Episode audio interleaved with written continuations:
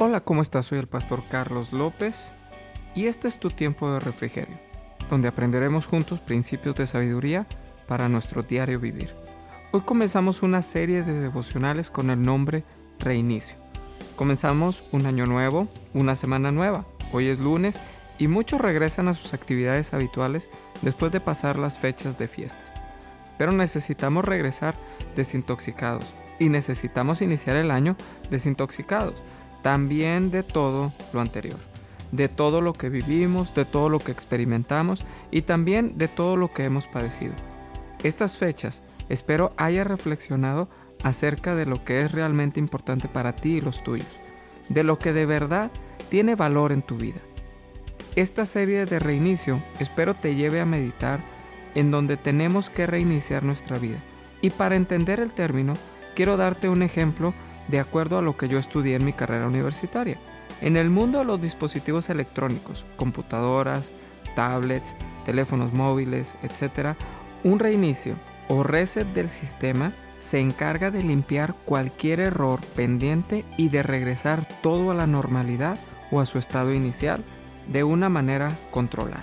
Lo que vamos a hacer en esta serie de devocionales es meditar en dónde tenemos que reiniciar nuestra vida en qué área es importante que yo haga ese proceso para que mi vida pueda avanzar sin arrastrar esos errores de sistema que me mantienen esclavo en algunas áreas. Reiniciar nuestra vida no se trata solo de prender y apagar un switch y todo vuelve a la normalidad. Se trata de que este año Dios tenga el control de nuestra vida totalmente para no vivir el año como lo hicimos el pasado o el antepasado o el anterior a ese.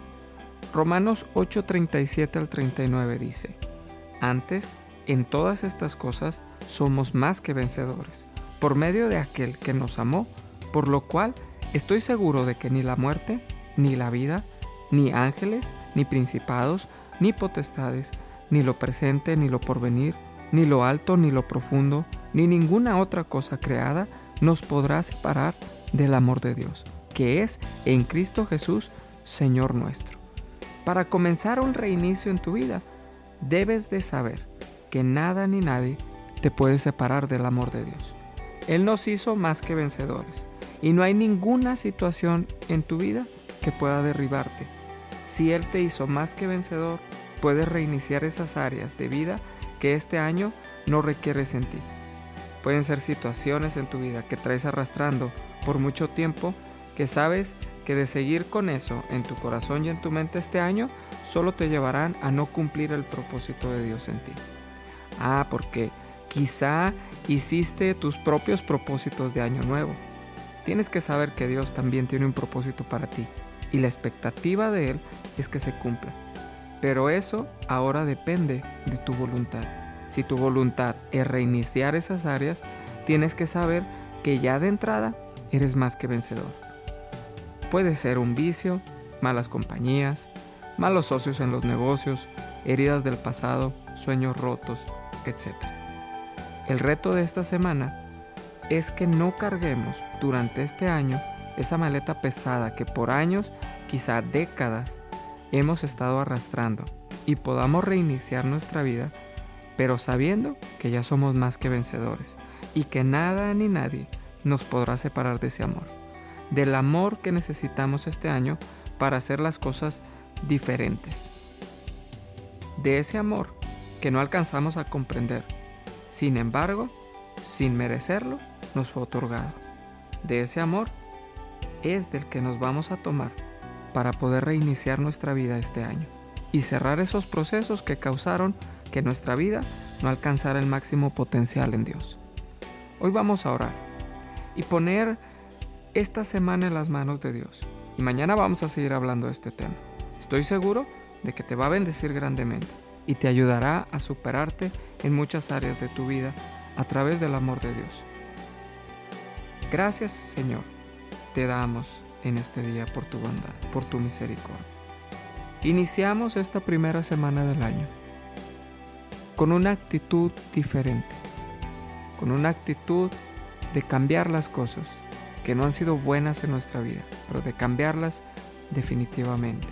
Señor, de reiniciar nuestra vida en esa área, sabiendo que tú nos has hecho más que vencedores. Y si tú eres con nosotros, ¿quién pues podrá venir contra nosotros? Señor, te exaltamos porque tú eres bueno. Ponemos en tus manos esta semana, creyendo que tú vas a tomarnos en tus manos, que tú nos vas a cubrir de todo mal. A ti te dedicamos este primer día de la semana, estas primeras horas del día, creyendo que vienen tiempos buenos para nosotros, creyendo que las palabras que tú has hablado a nuestro corazón las veremos en el nombre de Jesús cumplidas.